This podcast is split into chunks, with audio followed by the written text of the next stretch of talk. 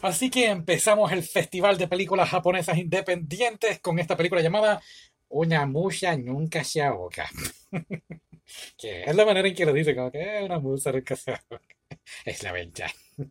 Esta película es de 2022, sí. 82 minutos, da drama con romance. Fue bien interesante porque realmente esperábamos una cosa, pero resultó ser absolutamente otra cosa. ¿Pero de qué trata? Yo no esta- entendí mucho el final. Pero vamos primero a hablar de qué trata y después llegamos al final. Con spoilers, quizás un poco. Preparados entonces.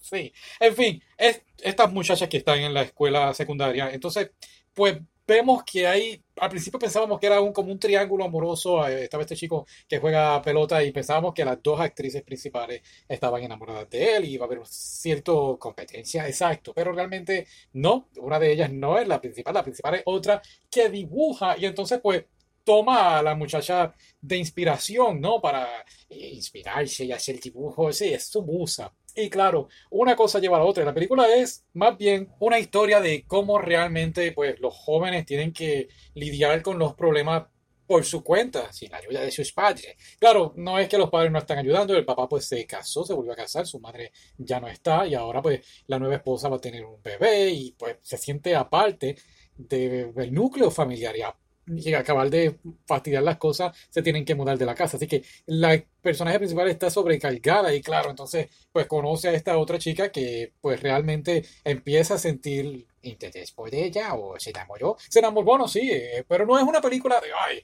son, sí, son de temas así, de lesbianismo. Sí lo tocan, pero es bien superficial, ¿no? Eh, las dos muchachas pues se están conociendo, se están dando cuenta de lo que está pasando. Incluso creo que la otra muchacha en ningún momento le contesta si sí o si no, si van a hacer una relación. Realmente es más bien un tipo de apoyo, la un- una hacia la otra, porque realmente en la escuela pues de cierta forma vemos que las amigas la traicionan o es- le hacen bullying o se burlan de ella. ¿Y sabes qué? No dejaba de pensar en algunos momentos en una voz silenciosa. ¿Por qué? Bueno, sabes el tema de eso del bullying y toda la cosa y no encajar bien en la sociedad. Pero es que no tenían que encajar. Ellas son distintas a lo que realmente la sociedad era, pero ellas supieron colaborar juntas y se entendían. Wow, sí, sí o no, sí, tienes toda la razón en eso. ¿Te sorprendió que hablara tan intelectualmente? Sí, un poquito. Pero es de estas películas que realmente te sientas y la puedes ver, no te vas a aburrir porque, y creo que el elenco, sí, el elenco fue muy bien. Al principio decía, pero ¿por qué cogieron a esta muchacha? Y uff, hubo un momento, no sé qué pasó, creo que me metí tanto en la película que dije, wow, esta muchacha, las dos, realmente, las dos hicieron un muy buen trabajo. Lo más que me gustó realmente creo que fue el final. Bueno, creo que la película tiene como tres, cuatro, cuatro tipos de finales. Eh, la relación con su papá y la madrastra creo que se arregla. Ajá.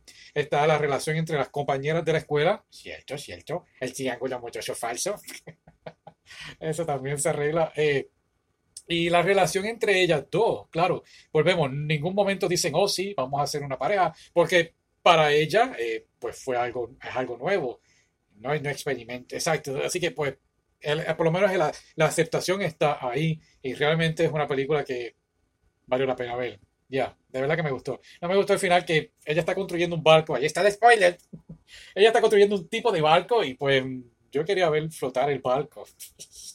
Fue algo bien curioso. Fue algo bien raro, sí. Eh, pero creo que al final cuando la amiga, la, la que está enamorada de ella, la va a pintar, ¿no? Es, es una pintura, entonces pues daña la pintura y la va a arreglar. Creo que ese final ahí, ese momento, yo dije, aquí se acabó la película, no, pasan otras cosas. Pero yo dije, wow, ese, ese momento ahí fue perfecto, sí. Así que nada, es del festival, creo que termina el 31 de octubre, sí. Ah, trataremos de cuando se acabe el festival, pues hacer como unos Óscares o algo así. Suena divertido eso. Sí, deberíamos hablar de todo eso. Ya que el festival fue lo que nos ayudó en el podcast, en el canal de YouTube. Sí, sobre todo ahí. Bueno, pues nada, si la viste, déjanos saber tu opinión. No, no, no, espera, tengo una pregunta, una pregunta. Dime. Cuando las dos están en el cuarto de ella, en, con lo del barco, Ajá. y entonces la amiga se queda así como que vio el océano, ¿qué, qué significó eso? ¿Qué tú entendiste? Oh. Oh, tú dices cuando se imagina que está, ve el océano, ah, sí, la playa, exacto. Ah, yo creo que aceptación, eh, pues, pues me aceptó como soy, entendió de que estoy enamorada de ella y pues no salió corriendo, no le dio miedo. Inclusive se dan un abrazo como que esto es lo que mi mamá hacía cuando yo tenía miedo. ¿Tú sabes? Sí, ok. Así que, pues, eso fue lo que yo entendí. Me gusta tu estilo.